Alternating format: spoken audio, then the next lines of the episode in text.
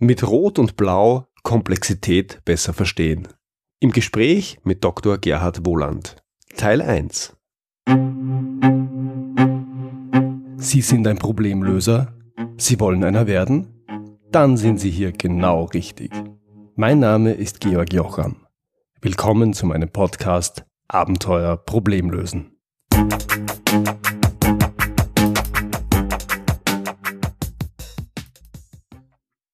Mein heutiger Gast ist Dr. Gerhard Wohland.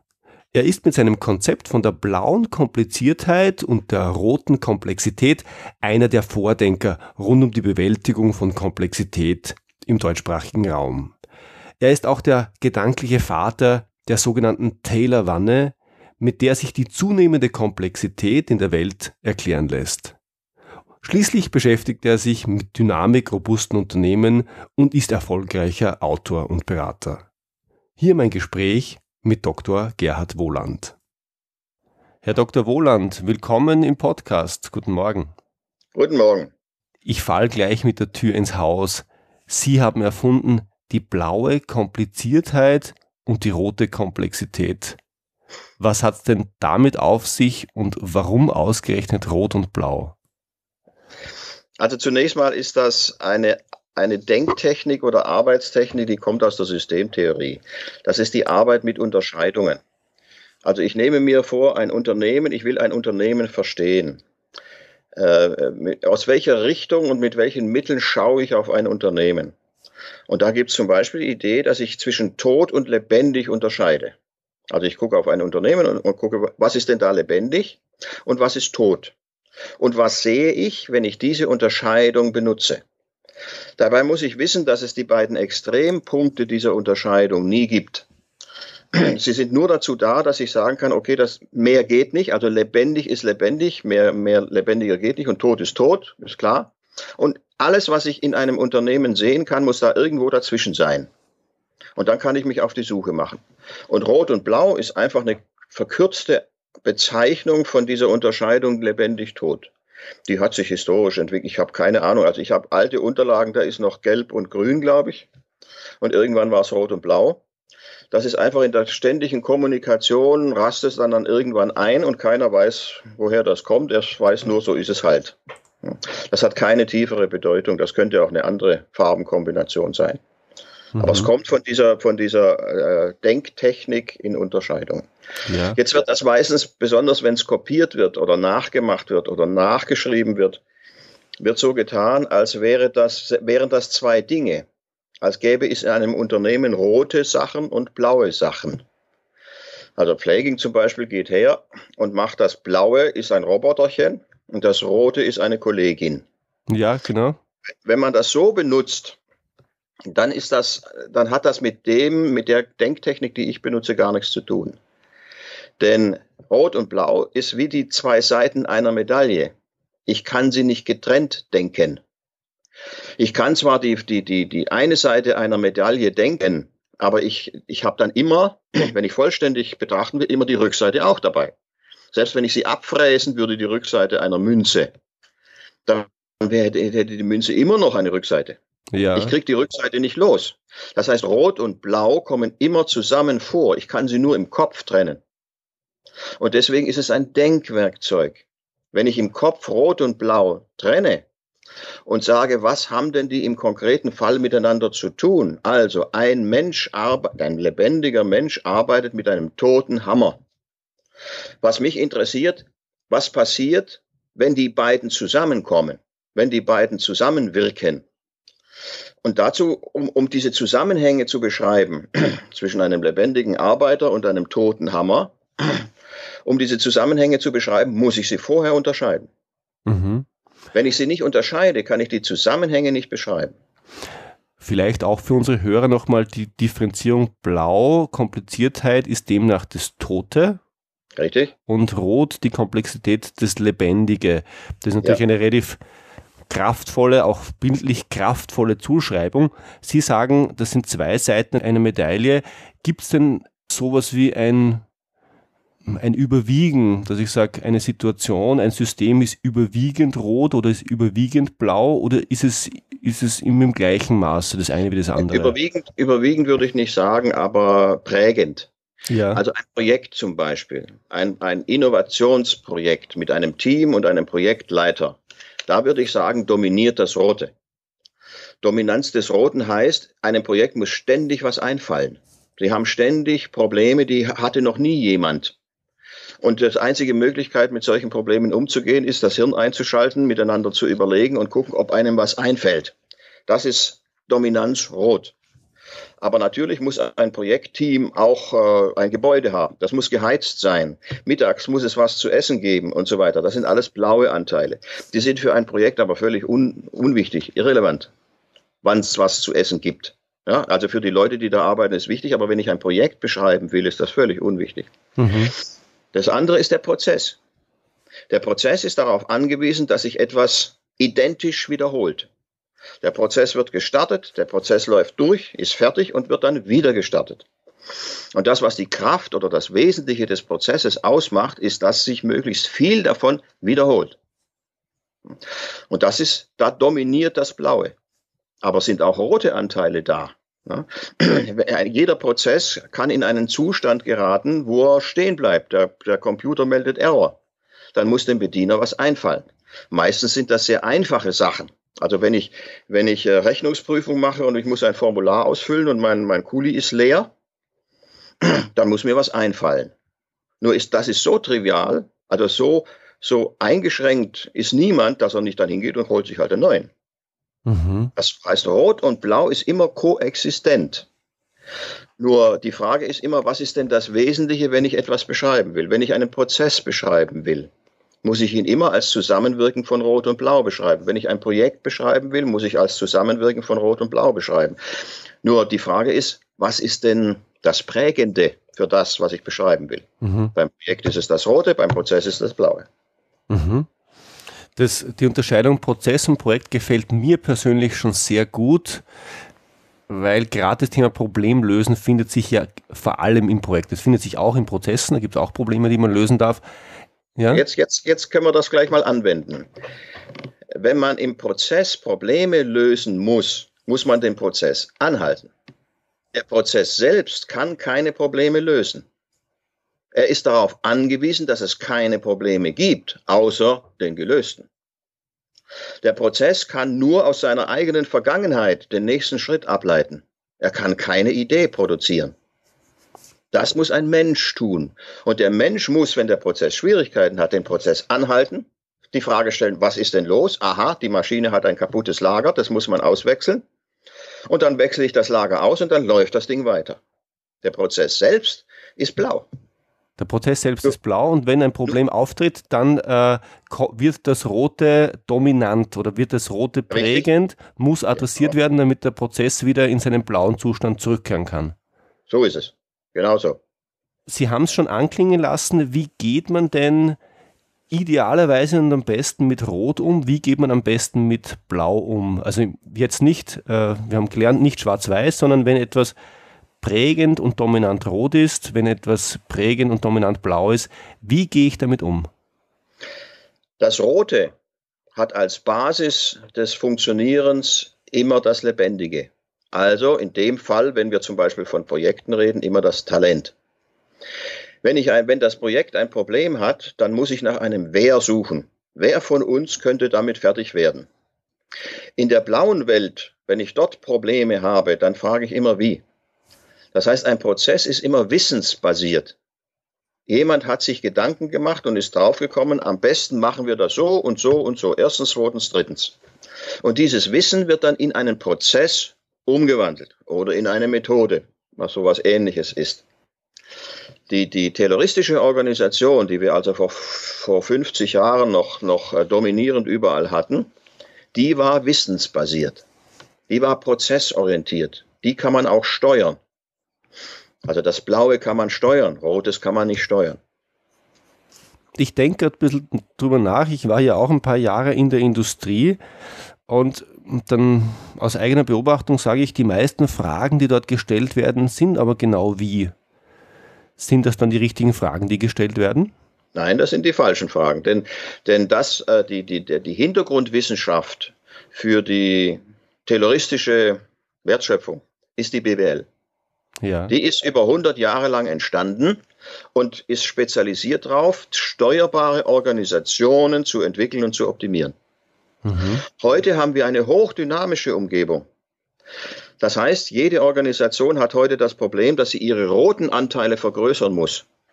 Mhm. Und dafür hat die, hat die BWL, also die, die, die, die Hintergrundwissenschaft der industriellen Wertschöpfung, nicht mal Begriffe, geschweige denn Ideen, wie man damit umgeht. Ja. Und wenn man keine Sprache für etwas hat, kann man auch nicht darüber reden. Man ja. hofft, man hofft, äh, äh es macht sich von alleine. Und früher war ja das so. Ja, also Trivialitäten, ro rote Trivialitäten, mein Kudi ist leer, ich brauche einen neuen. Das muss ich nicht organisieren. Mhm. Dafür brauche ich keine Wissenschaft, sondern das macht sich. Ja, wenn die Menschen einigermaßen ausgeschlafen sind und nicht besoffen, dann besorgen sie sich einen neuen Kuli. Das ist, das ist kein Problem. Ja. Heute ist es aber so, dass selbst in den, in den äh, durchorganisiertesten Prozessen, wenn so ein Prozess stehen bleibt, dann muss ich ein Ass in der Nähe haben, der mit so einem, mit so einer Situation fertig wird. Mhm. Und diese Dualität von Prozess und hochtalentierten, kompetenten Mitarbeitern in der Nähe, ja. darüber kann die BWL nicht mal reden. Mhm. Das sieht auf den ersten Blick rot aus, weil den Prozess gibt es ja. Nur es kippt sehr häufig ins überwiegend oder ins äh, dominant äh, rote. Kann man das sagen?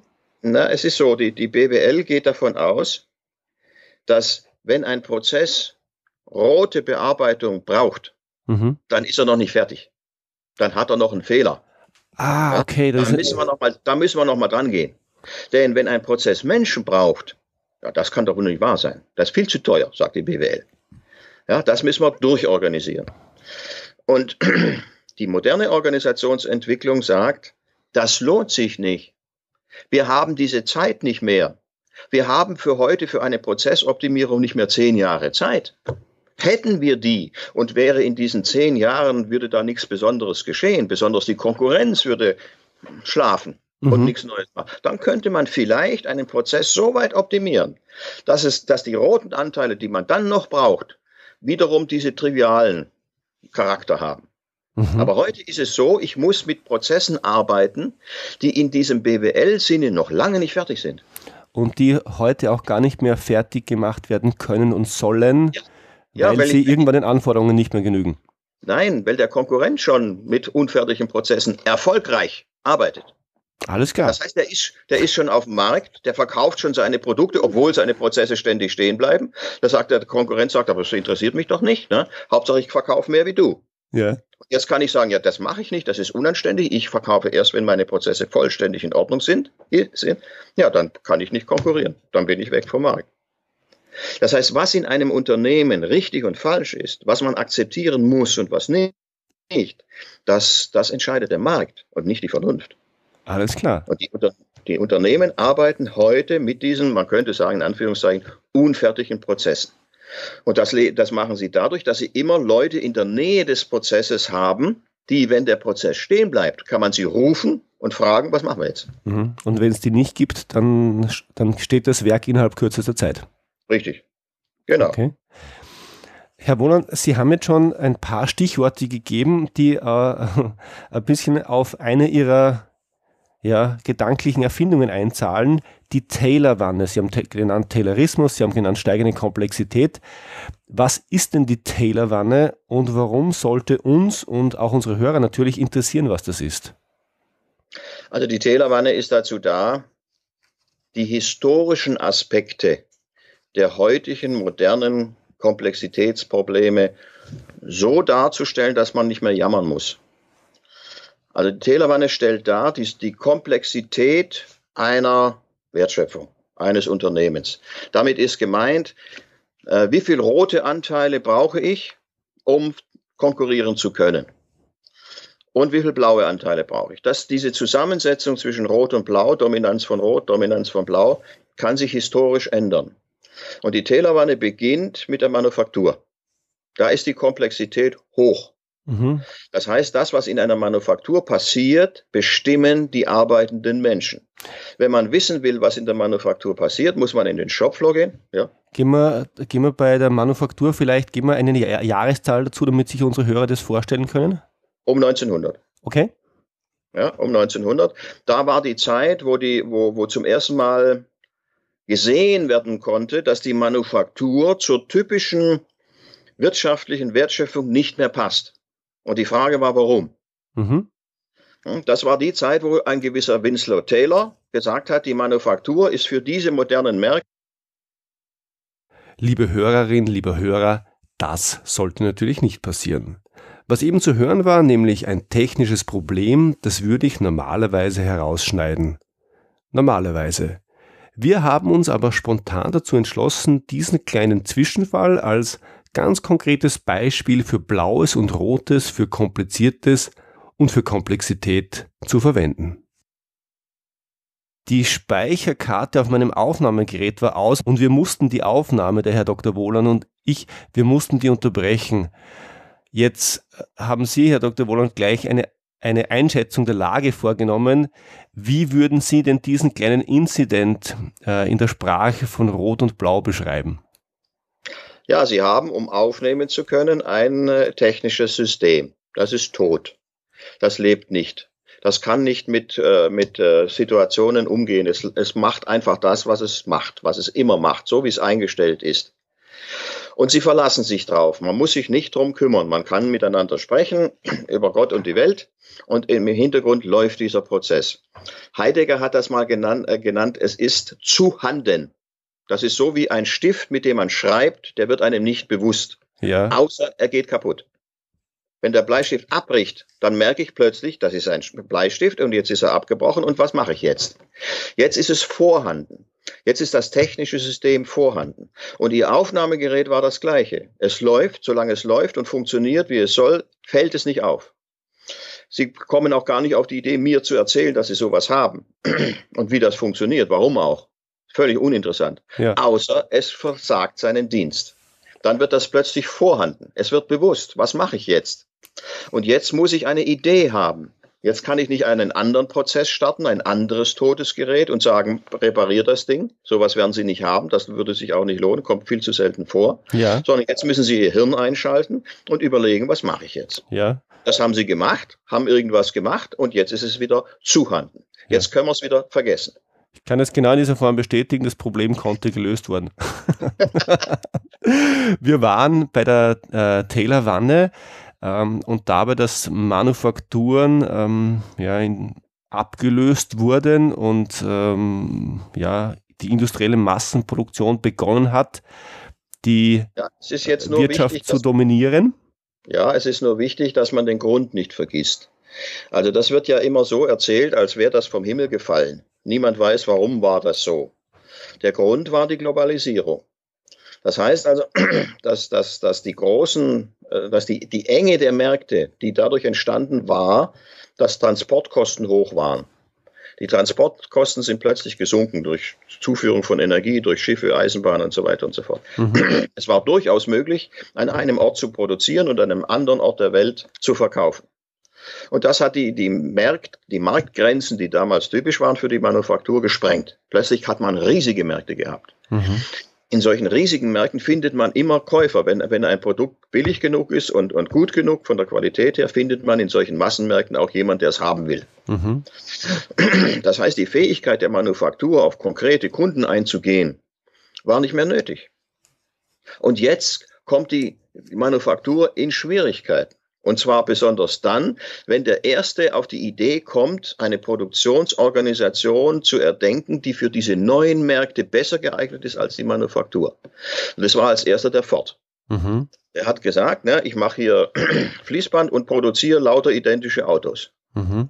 Und wenn die fertig produziert sind, dann gehe ich auf den Markt und mache etwas, das nenne ich Vertrieb und suche jemanden, der das haben will.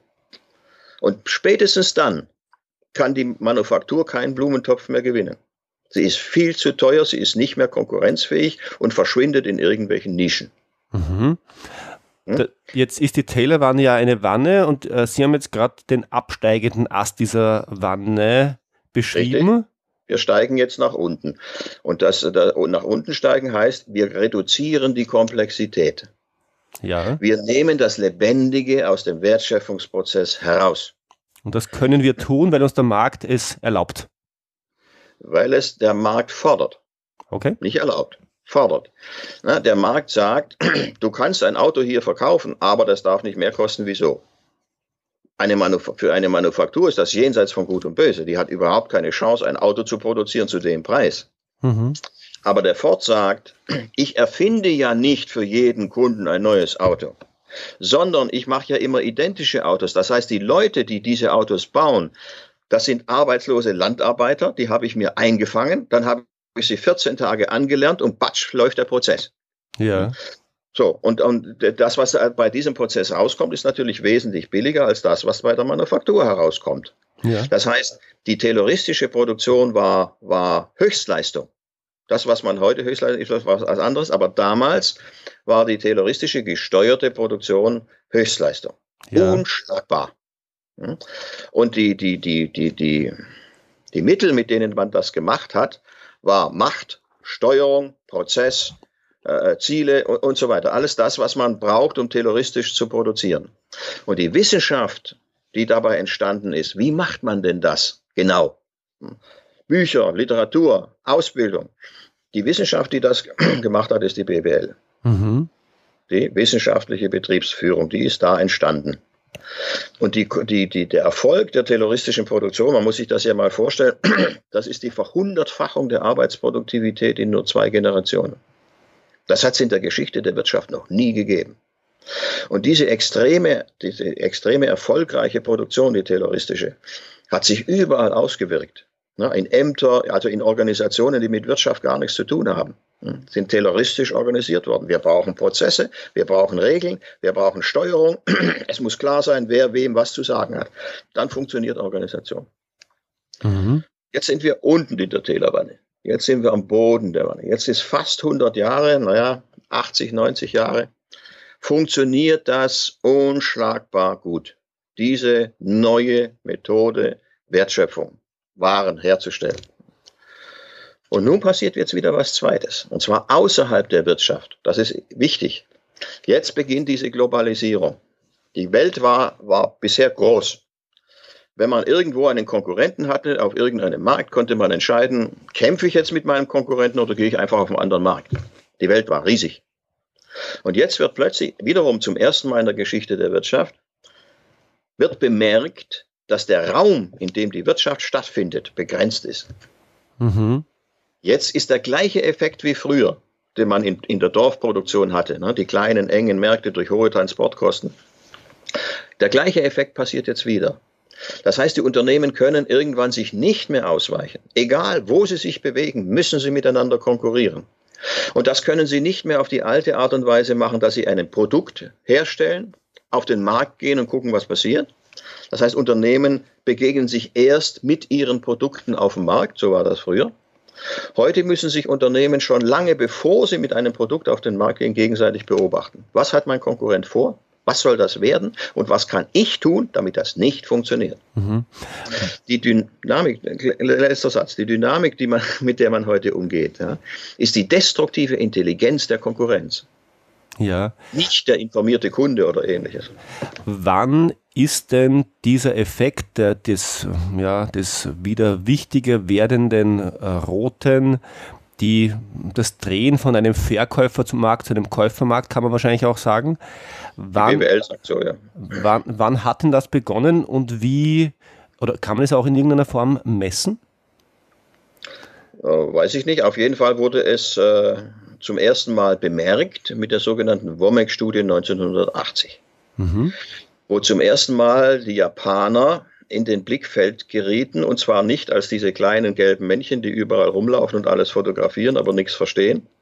Und die Produkte, die sie produzieren, sind lächerlich. Plötzlich das gewandelt hat, dass man festgestellt hat, Toyota kann Autos produzieren, die qualitativ besser sind als die von Mercedes, ohne dass sie eine Qualitätssicherungshalle haben. Mhm. Wie geht denn das? Soweit der erste Teil meines Gesprächs mit Dr. Gerhard Wohland. das war's wieder für heute. Ich freue mich, wenn Sie beim nächsten Mal wieder dabei sind. Wenn Sie Fragen an mich haben, dann schicken Sie mir gerne ein Mail an info@georgjocham.com. Und wenn Ihnen diese Episode gefallen hat, dann freue ich mich wirklich, wirklich über Ihre ehrliche Bewertung auf iTunes. Danke fürs Zuhören. Bis zum nächsten Mal. Ihr Georg Jocham.